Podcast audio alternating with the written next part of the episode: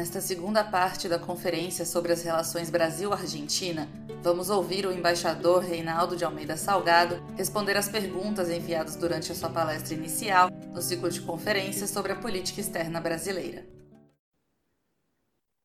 Nós que agradecemos, a honra é toda nossa, foi é, brilhante, excelente a, a sua conferência e as perguntas, em grande medida, já foram até, em algumas delas, já parcialmente respondidas aqui em temas como o Mercosul e a situação econômica argentina, é, que são é o que mais despertou interesse aqui dos membros da FIEMG. E a primeira pergunta eu já começaria do Dr. Fabiano Nogueira, né, que nos acompanha. Ele fala justamente sobre a situação do Mercosul. Ele menciona que recentemente foram aprovados no Mercosul foram aprovados dois mecanismos importantes para o comércio intrabloco que são o Protocolo de Facilitação de Comércio e o Acordo sobre Comércio Eletrônico, o que revela o interesse dos governos dos, né, dos dois países na continuidade do bloco. E em vista desse cenário de retomada das negociações externas né, do bloco, aí ele pergunta como se poderia manter a tarifa externa comum, até que a União é aduaneira, portanto, e ao mesmo tempo negociar novos acordos sem uma participação efetiva da Argentina? Muito obrigado, Roberto. Bom, enfim, eu acho que eu já meio que comentei esse assunto antes. Eu não sou negociador do Mercosul mais, graças a Deus, porque é sempre uma negociação muito difícil. Nós estamos, particularmente nesse exato momento, enquanto eu estou dando essa palestra, tem uma reunião do Mercosul justamente sobre esses temas. Então, eu não posso dizer que eu estou totalmente é, atualizado sobre isso, porque cinco minutos atrás pode ter acontecido uma coisa sensacional que eu não sei. Mas eu queria ponderar, no entanto, que é, essa ideia de que a Argentina se afastaria das negociações efetivamente surgiu no ano passado, a partir de declarações na página da chancelaria argentina mas na realidade ela não se concretizou, né? não se concretizou. A Argentina não apenas continuou a participar, né? e algumas vezes com alguma flexibilidade, como no caso da Coreia, como também colocou as negociações externas como prioridade da presidência argentina. Então, é, parte da discussão que você está tendo hoje dentro do Mercosul, que é uma discussão de TEC, mas também uma discussão de negociações externas, é como seguir daqui para frente. Então, isso acho que talvez em breve nós teremos maiores precisões. Mas esta coisa específica, essa noção específica de que a Argentina se retiraria da mesa, ela não apenas não se concretizou, como a Argentina voltou atrás e colocou como prioridade da presidência dela essas negociações. Então, várias dessas negociações continuam a acontecer rodadas. É óbvio que se tivesse a pandemia seriam presenciais e haveria maior intensidade, mas elas não pararam. Perfeito, muito obrigado. A seguinte pergunta que é, nos chegou é do Dr. Fábio Alexandre Saciotto, que, que nos acompanha, da, o presidente da, da, da CIEMG e do vice-presidente da Câmara de Comércio e Indústria Argentina Minas Gerais, é também sobre Mercosul. Na verdade, são duas perguntas. A primeira é se existiria algum projeto futuro no sentido de dar maior institucionalização ao Mercosul, de modo a atender às questões de comércio independentemente dos governos dos quatro países. E a segunda pergunta é sobre os, os mecanismos de solução de controvérsia. Ele pergunta é, se por que esses mecanismos é, de arbitragem aprovados nos protocolos, entendo que ele se refira ao protocolo de Olivos, né, sobre solução de controvérsias, não estariam em funcionamento. Agradeço ao doutor Saciota a pergunta. Né? Eu, eu, não sei se eu teria os instrumentos para responder as perguntas, não sei se eu compreendi direito, mas de toda forma, primeiro é que o, o, o Mercosul tem trabalhado, sim, numa ampla agenda de redução de barreiras comerciais. Né? Houve um grande eh, exercício de levantamento das barreiras comerciais entre os estados partes do Mercosul, que se chamou Plano de Ação para o Fortalecimento do Mercosul Comercial e Econômico, que foi um exercício de 2016 e 2017, que foram identificadas 78 barreiras internas. Dessas 78, 67 foram resolvidas, então. É óbvio que é possível que tenham sido criadas outras, mas, enfim, houve esse exercício interno com o fito de reduzir as barreiras. Né? Ah, paralelamente, eu comentei a remoção de barreiras comerciais na agricultura, com quase 50 barreiras. Muitas vezes não são nem barreiras, eram exigências que ficavam, enfim, talvez na fila de resolução por tempos demais, último ano. Né? Também, uma vez mais, houve um esforço dos Estados-partes para começar ou voltar a discutir a inclusão do setor automotivo e açúcar no livre comércio, que é um discurso difícil, complexo, mas que há uma, uma percepção de que é possível avançar nisso. Né? Lembro também que, além dos protocolos de facilitação de comércio e acordos de comércio eletrônico citados na pergunta anterior, também tivemos assinatura de acordos de compras de investimentos, os dois em 2017. Sobre os mecanismos de solução de controvérsias, eu, eu, eu enfim, eu não, eu não tenho conhecimento específico, mas eu não acredito que eles, enfim, eles estejam paralisados. Simplesmente ninguém acionou esses mecanismos. É minha impressão, mas acho que talvez é, seria importante ouvir aí o embaixador Pedro Miguel ou o embaixador Michel. De toda forma, né, enfim, a minha experiência é que sempre é mais rápido tentar uma solução bilateral do que um procedimento de solução de controvérsia que dura anos. Né? Mas é, são instrumentos legítimos que a gente deve utilizar em caso de necessidade. Perfeito, muito obrigado. A seguinte pergunta foi elaborada pelos senhores Rogério Mascarenhas Cesarini, presidente do Sindicato das Indústrias de Fiação e Tecelagem de Minas Gerais, e por Marco Antônio Branquinho Júnior, membro da, do Conselho Estratégico da FIEM, que também se trata, trata em parte do Mercosul. Né? Ele diz que há uma pressão por parte do governo brasileiro de modernização do Mercosul e uma necessidade de emitirmos sinais para o mercado de que os membros do bloco não estão fechando suas economias. E o ministro Paulo Guedes, ele cita, defende a redução imediata da tarifa externa comum, ele menciona em 10%, e aí ele pergunta, primeiro ele diz que a indústria brasileira em princípio não concorda, sem antes reduzir o chamado custo Brasil, mas ele pergunta qual é o posicionamento do governo argentino sobre esse assunto da redução da TEC, e se a indústria argentina possui problema semelhante. E também perguntam se existe disposição nesse momento para avançar nessa proposição. Imagino disposição por parte da Argentina de avançar na proposição de redução da TEC. É, agradeço a pergunta, uma vez mais, uma pergunta sobre o Mercosul e para uma negociação que está ocorrendo neste exato momento, neste exato momento mesmo, hoje. Né? Em linhas gerais, a, a, proposta brasileira é uma proposta que efetivamente é, corresponde a uma visão de mundo do ministro Paulo Guedes de, de abertura da economia, de melhora da competitividade da economia brasileira. Né? E essa, é, como disse na pergunta, ela é, é uma proposta, na realidade, a tarifa externa média do Brasil e do Mercosul é hoje em torno de 12%, mas aí existem picos de até 35%, por exemplo, no setor automotivo. Né?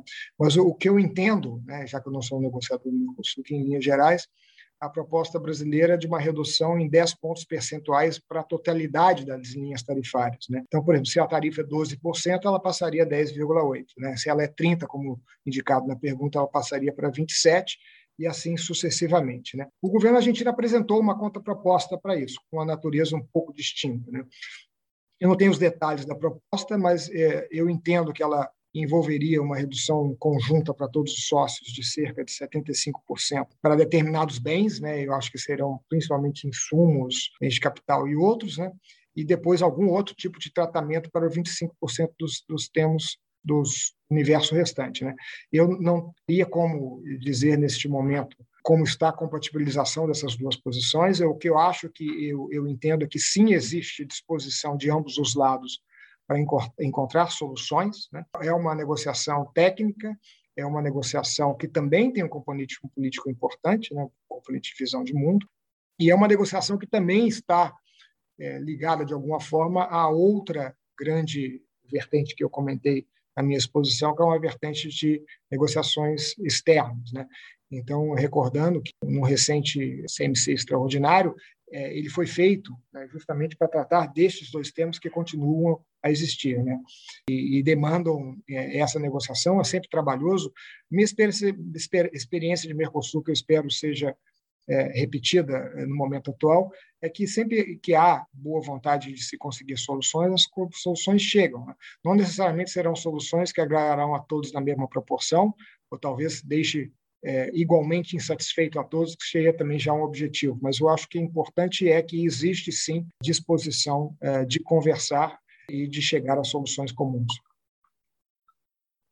Perfeito, muito obrigado. Eu vou fazer agora um bloco de três perguntas que tratam de licenças não automáticas de importação. Também uma delas menciona o, o Sistema Integral de Monitoramento de Importações, o CIMI.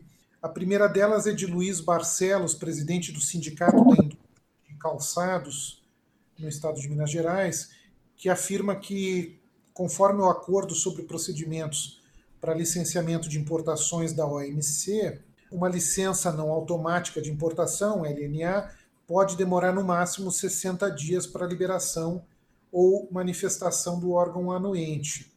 Sabemos que produtos sujeitos ao licenciamento não automático, como é o caso dos calçados, estão excedendo esse prazo e muitas vezes estaria sendo necessário abrir uma solicitação mais de uma vez. E aí ele pergunta quando o governo argentino vislumbra normalizar a liberação das licenças de importação, restituindo o fluxo comercial entre o Brasil e a Argentina. A segunda pergunta sobre um tema similar de, de licenças não automáticas é de Marco Antônio Branquinho Júnior, né, já, que já fez junto uma outra pergunta aqui, Conselho Estratégico da FIEMG. Ele afirma que as licenças de importação não automáticas exigidas pelo governo argentino para aquisição de produtos de seus parceiros do Mercosul representariam um contrassenso no propósito de união e fortalecimento dos laços comerciais entre seus membros, além de um comportamento assimétrico, tendo em vista que o Brasil não tem a mesma prática em relação às exportações argentinas para o nosso país. Então ele pergunta qual é o fundamento do governo argentino para aplicar essa política para o Brasil e para os demais parceiros do Mercosul? E qual seria a perspectiva de solução proposta pelo governo argentino? E, finalmente, Márcio Gabriel de Oliveira, do, da, da Fiat, ele fala na mesma linha, gostaríamos de saber do senhor sobre as restrições impostas a produtos brasileiros, as LNA, CIMI, lembrando que recentemente assinamos um acordo no setor automotivo, dentro do ACE 14, né, Acordo de Complementação Econômica número 14, além do próprio Acordo Mercosul, que é o ACE 18. Muito obrigado. Eu volto um pouco ao tema que eu tratei na minha na exposição inicial. Né? Ontem é, nós tivemos anunciados os números do Ministério da Economia para é, de comércio bilateral nesse ano. Né? E no período de janeiro a maio, houve um crescimento das exportações brasileiras para a Argentina de 55% sobre 2020. Né? Que eu disse, então, que mais representativo que esse 55% sobre 2020, que foi um ano atípico, é o 12% sobre 2019, que é um é contexto pré-pandemia. Né?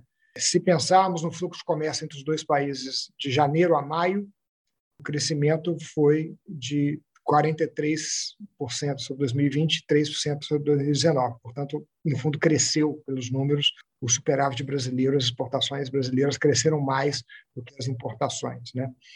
E se isolamos somente o mês de maio, então os números são absolutamente sensacionais, né? porque as nossas exportações cresceram em maio 185% com relação a maio do ano passado e 26% com relação a maio de 2019. Então, o que eu estou dizendo é que existe uma tendência de melhora. Né?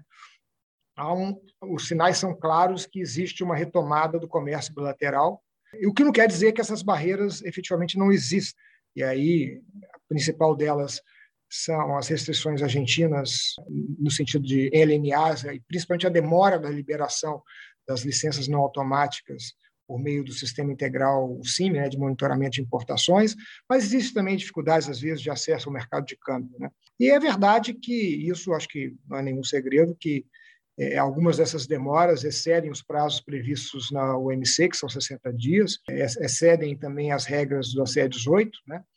e também excedem, principalmente, as regras do, do, do Acordo Automotivo Bilateral, que prevê para as licenças não automáticas, no fundo, eu acho que é apenas 10 dias para liberação. Né? Agora, a gente tem que. É, eu, eu fiz uma, uma breve explanação sobre a situação econômica da Argentina, que é algo que a gente tem que muito, levar muito em conta. E a gente também, até por conta disso, tem que levar muito em conta do que são soluções pontuais do que são soluções é, sistêmicas. Então, mais uma vez, eu renovo o oferecimento, né? tanto a embaixada como as equipes em Brasília, do Itamaraty, da Secretaria Especial de Comércio Exterior, o próprio secretário de Comércio Exterior.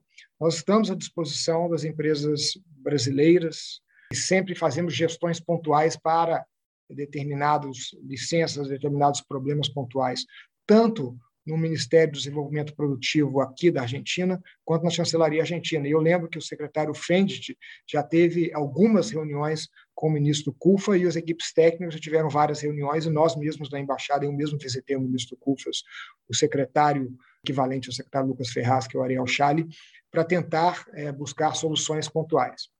Agora, a questão sistêmica, a gente tem que entender que ela talvez passe, né, talvez passe primeiro pelo crescimento sustentável das economias do Brasil e Argentina, e segundo e principal, por uma solução para as restrições externas que é, a Argentina padece. Então, existe aqui uma questão factual: existe uma restrição externa na Argentina, efetivamente, ela existe. Né? E é por isso que é tão importante também para o Brasil né, uma solução da dívida argentina para o FMI, Clube de Paris, porque isso não apenas resolveria o problema da dívida, que é um problema agora que, enfim, é, cuja solução é, permitiria maior previsibilidade em todos os sentidos, como também, finalmente, abriria as portas dos mercados internacionais de crédito da Argentina, permitindo, portanto, da maior fluidez é, ao comércio bilateral. Portanto, a gente sempre quer uma solução sistêmica, vamos continuar buscando uma solução sistêmica, mas nos oferecemos também a buscar soluções pontuais quando forem necessárias. Perfeito, muito obrigado. A seguinte pergunta é de Áureo Calçado Barbosa, presidente do Sindicato Intermunicipal das Indústrias de Mobiliário de Ubá e diretor da Associação Brasileira de Indústrias do Mobiliário, a Bimóvel. É, ele diz que a Argentina era um parceiro comercial relevante do Brasil e particularmente do setor moveleiro nos anos 90 e 2000 Porém, o que verificamos nos últimos anos é um ambiente de negócios nada propício para o nosso setor.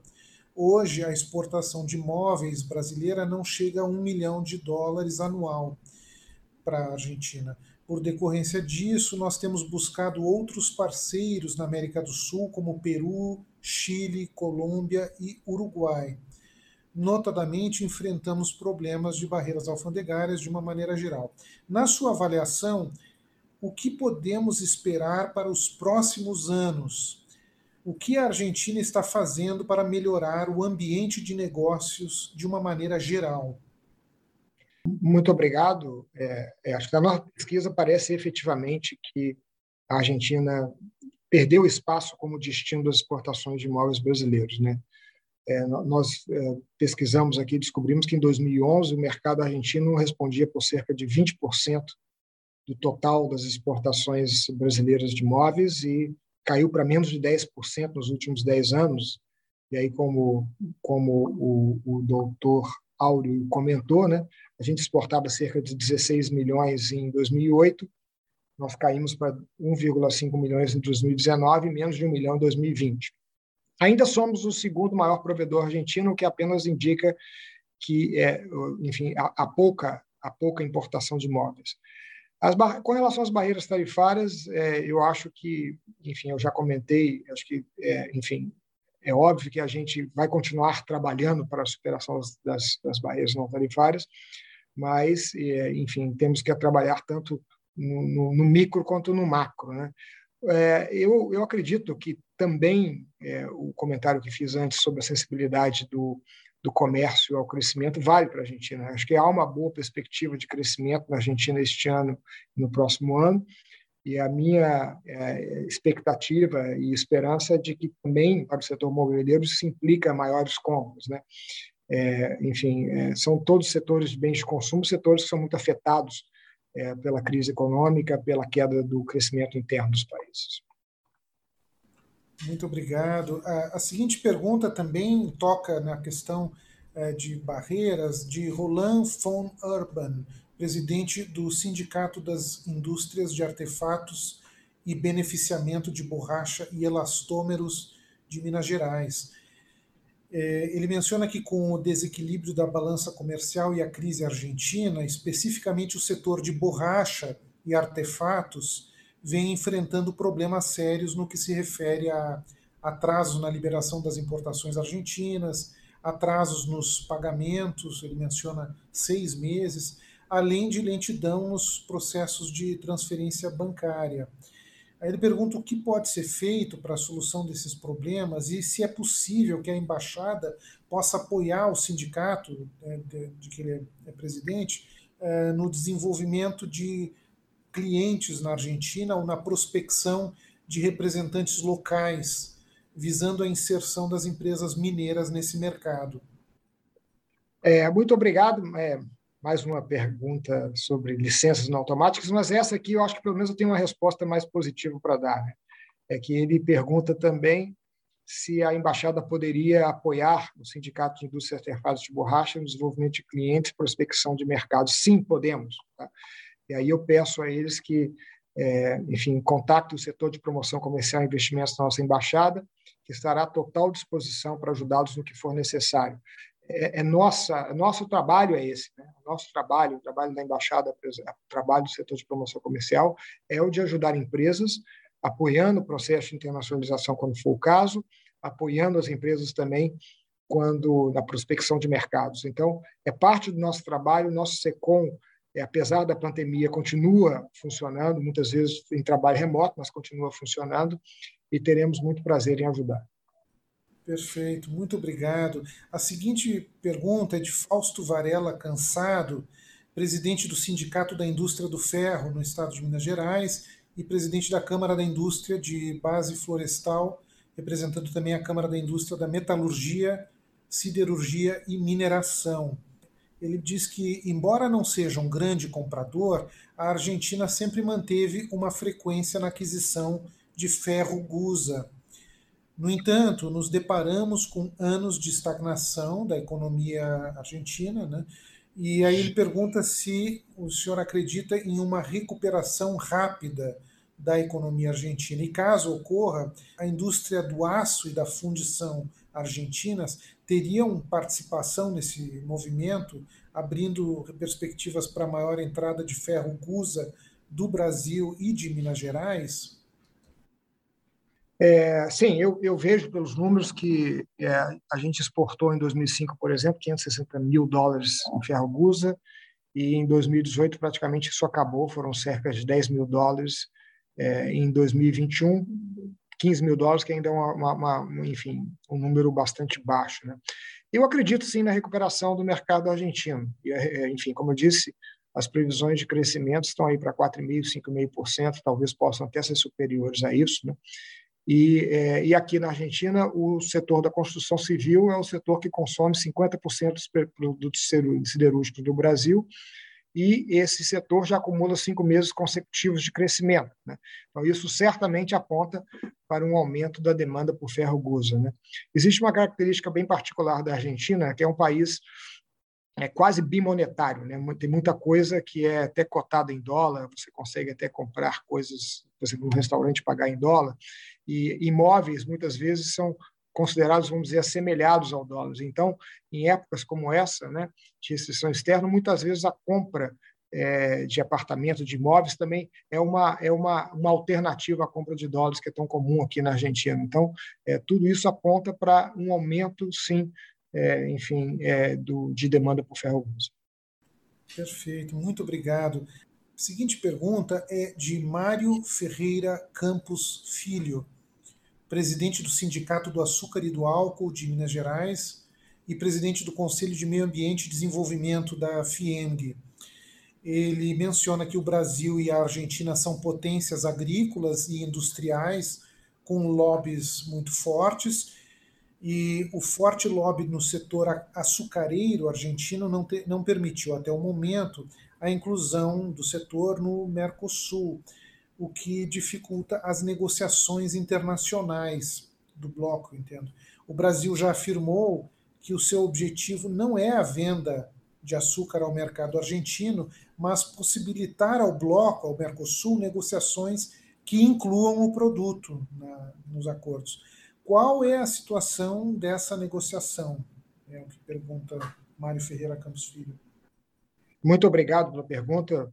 É, também uma pergunta sobre o Mercosul, mas até particularmente nesse caso eu tenho uma ideia geral sobre como estão as negociações. Essa é, uma, é algo pendente no Mercosul que tem que ser resolvido em algum momento, mas que tem uma complexidade muito grande. Né? Tem uma complexidade grande é, não apenas, é, é enfim, o, o lobby é, é, verdadeiramente importante, não apenas na Argentina, né? eu acho que também existe também forte resistência do setor sucroalcooleiro do Uruguai e do Paraguai a uma integração no Mercosul, mas eu acho que ela deve existir. Durante muito tempo, é, as negociações ou as conversações ficaram paradas. No momento atual, eu acho que é um grande êxito, é um grande êxito promovido pelo Brasil, já que é o principal interessado nisso, né, de voltar a tratar é, é, do açúcar no Mercosul. É um primeiro passo. Né? Eu acho que ainda existe muita resistência dos demais sócios para tratar da efetiva liberalização comercial do açúcar, porque é um setor muito complexo. Né? É um setor muito complexo e é um setor em que é, a produtividade do setor sucroalcoolario brasileiro é a maior do mundo e, enfim, é muito superior aos demais sócios. Né? Então, isso explica a posição dos demais sócios, não justifica em absoluto, porque também o Brasil, é, é enfim, é, se abriu ao Mercosul, inclusive a todo o setor, o setor agrícola, é, em produtos em que o Brasil era menos competitivo que os sócios e que produtos em que a produção local brasileira sofreu. Então, eu acho que nós temos que continuar trabalhando, é, iniciando esse, esse diálogo por matéria de cooperação técnica, mas com o fim último de se incorporar, é, enfim, o açúcar às disciplinas da União Aduaneira. Perfeito, muito obrigado. Temos aqui uma última pergunta de Daniel Junqueira presidente do Sindicato da Indústria da Mecânica do Estado de Minas Gerais, o Sindmec. Ele faz várias perguntas. Né? Como ampliar a base comercial no mercado argentino diante de crises intermitentes naquele país? Na comercialização interna, quais as principais regras fiscais aplicadas no mercado local para o setor de máquinas e equipamentos? E também pergunta se existem benefícios fiscais para a venda na Argentina. E também pergunta se é possível uma parceria da embaixada em Buenos Aires com o sindicato que ele preside, o Sindmec, para ampliação da base do mercado argentino, inclusive na identificação de representantes. E caso positivo, ele gostaria de receber as orientações pertinentes. Muito obrigado vou tentar responder pelo menos algumas das indagações. Né? Sim, é, enfim, nenhum país cresce sem importação é, de máquinas e equipamentos de bens de capital. As autoridades argentinas demonstram interesse em facilitar as importações de máquinas e equipamentos que permitam o aumento da capacidade produtiva local. Né? No final de março, o Conselho de Administração do Banco Central modificou certas normativas internas para permitir a antecipação do pagamento da importação de bens de capital. De capital. Antes, eles só podiam acessar as divisas quando o bem já estava no porto de origem, o que ocasionava todo tipo de problema, já que muitas vezes bens de capital são feitos sob encomenda, né, e é muito difícil que você aceite o pagamento apenas quando estivesse no porto de origem, isso dificultava a operação. Né. O governo argentino também criou um bônus fiscal para empresas nacionais que fabricam bens de capital, com validade até o final deste ano, né? E é destinado a fabricantes de máquinas em geral, inclusive agrícolas, além de ferramentas, equipos, equip, equipamentos hospitalares, carrocerias e ônibus para uso urbano. Eu lembro que a Marco Polo está aqui, indústria naval e fornecedores para a produção de hidrocarbonetos e eletricidade. Além disso, para bens de capital que não estão disponíveis no país porque não são fabricados e porque faltam no mercado, está previsto a importação temporária sem pagar direitos de importação. Para entrar no país, esses bens devem ter uma finalidade muito específica e um período determinado de permanência, e depois disso tem que ser é, exportado. E a última pergunta, voltando a fazer a propaganda do nosso SECOM, o SECOM está à disposição do Sindmec para contribuir na prospecção de importadores e oportunidades de negócio na Argentina, bem como para a identificação de representantes locais. Pode procurar a gente. Muito obrigado. Acesse o canal da FUNAG no YouTube, www.youtube.com.br Brasil Lá você encontrará centenas de vídeos sobre política externa brasileira e relações internacionais. Acesse também a nossa biblioteca digital, com mais de 780 volumes para download gratuito, www.funag.gov.br/biblioteca. Acompanhe as atividades da Funag Brasil no Facebook, Twitter, Instagram e Flickr.